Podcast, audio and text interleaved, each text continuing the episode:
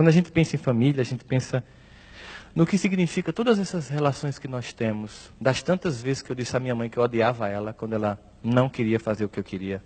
Eu odeio você. Você faz tudo para estragar a minha vida. Quantas vezes eu disse isso? Mas há três anos atrás, aos 67 anos, com lupus e fibrose pulmonar, eu tive que devolver minha mãe para o plano espiritual. E aí quando eu cheguei no velório, que é muito doloroso, né? São cenas muito chocantes, dolorosas. Por mais que a gente seja espírita, a gente fica pensando nunca mais. Eu vou ouvir essa voz dizendo Deus te abençoe. Você fica com aquela vontade de ouvir só mais uma vez. Você toca na mão, está fria, os olhos estão fechados. Eu disse: Eu não vou me concentrar nessa fotografia. Eu vou lembrar do filme. Eu vou lembrar das histórias, dos micos que eu paguei. De uma vez, com 16 anos, pensando que minha mãe tinha ido trabalhar, mas ela voltou mais cedo do que eu planejei. Eu estava com minha ex-namorada no meu quarto, fazendo uma coisa que você jamais quer que sua mãe veja você fazendo. Quando ela abriu a porta, ela fechou tranquilamente.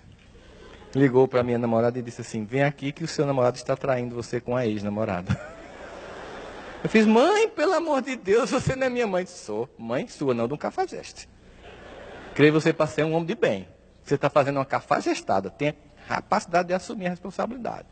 Várias cenas assim. Que a gente vai lembrando. Eu comecei aí comecei a rir. Estava lá o pessoal sem entender. Deve ser doido, né? Porque eu comecei a, a ver o filme.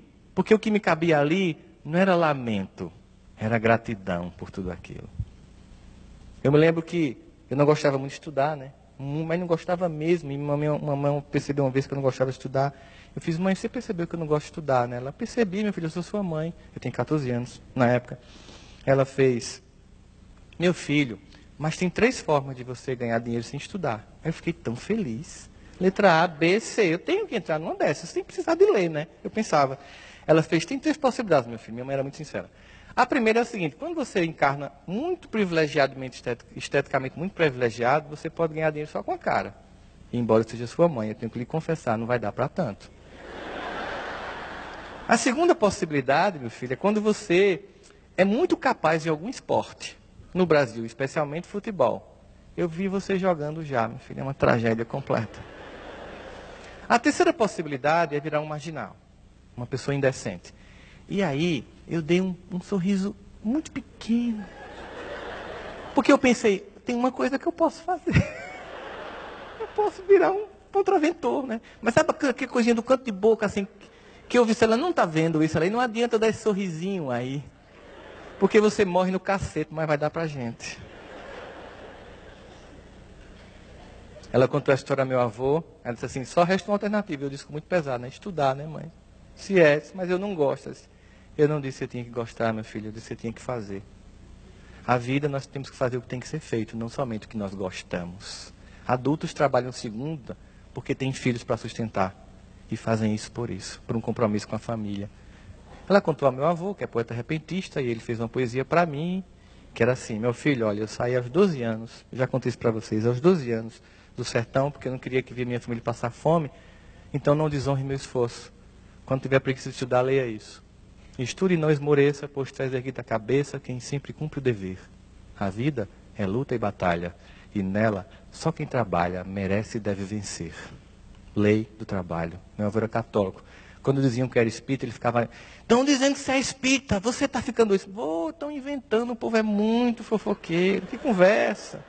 Você acha que com 94 anos que eu ia forçar meu avô a aceitar isso? Hoje ele já sabe, está por aqui, com certeza. Né? Mas naqueles mesmos 14 anos, um dia minha mãe olhou para mim, médium que ela era, disse, meu filho, eu vejo você falando do Jesus no mundo todo. Na época era evangélica, eu disse, mas eu não vou ser pastor, não. Disse, não, não estou dizendo que você vai ser pastor, mas eu vejo. Disse, a senhora com essa história de mediunidade para mim é loucura, a senhora sabe, né? Porque só uma pessoa louca vai dizer que uma pessoa que mal consegue ler em público, que não gosta de estudar, vai dar palestra, minha mãe. Deixa ser louca. Ela fez, meu filho, deixa eu dizer um negócio para você. Que é? Você não sabe qual o projeto de Deus na sua vida. Você nunca vai morrer com 14 anos. Você vai crescer. Você não vai ter 14 anos para sempre, meu filho.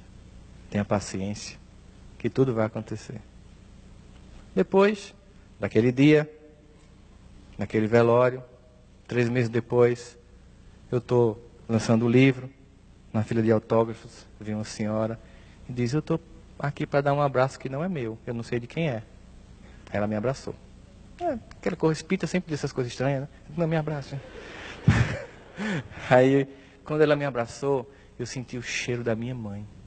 Não era o cheiro do perfume que ela usava, é o cheiro dela, que fica na roupa que você não quer largar para sentir de novo.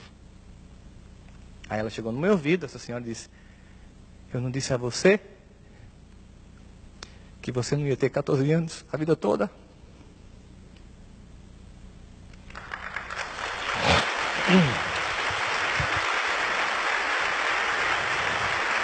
Sabe por que isso acontece? Isso acontece porque os sonhos de Deus são bem maiores que os nossos. Porque o nosso potencial é maior do que o que a gente imagina.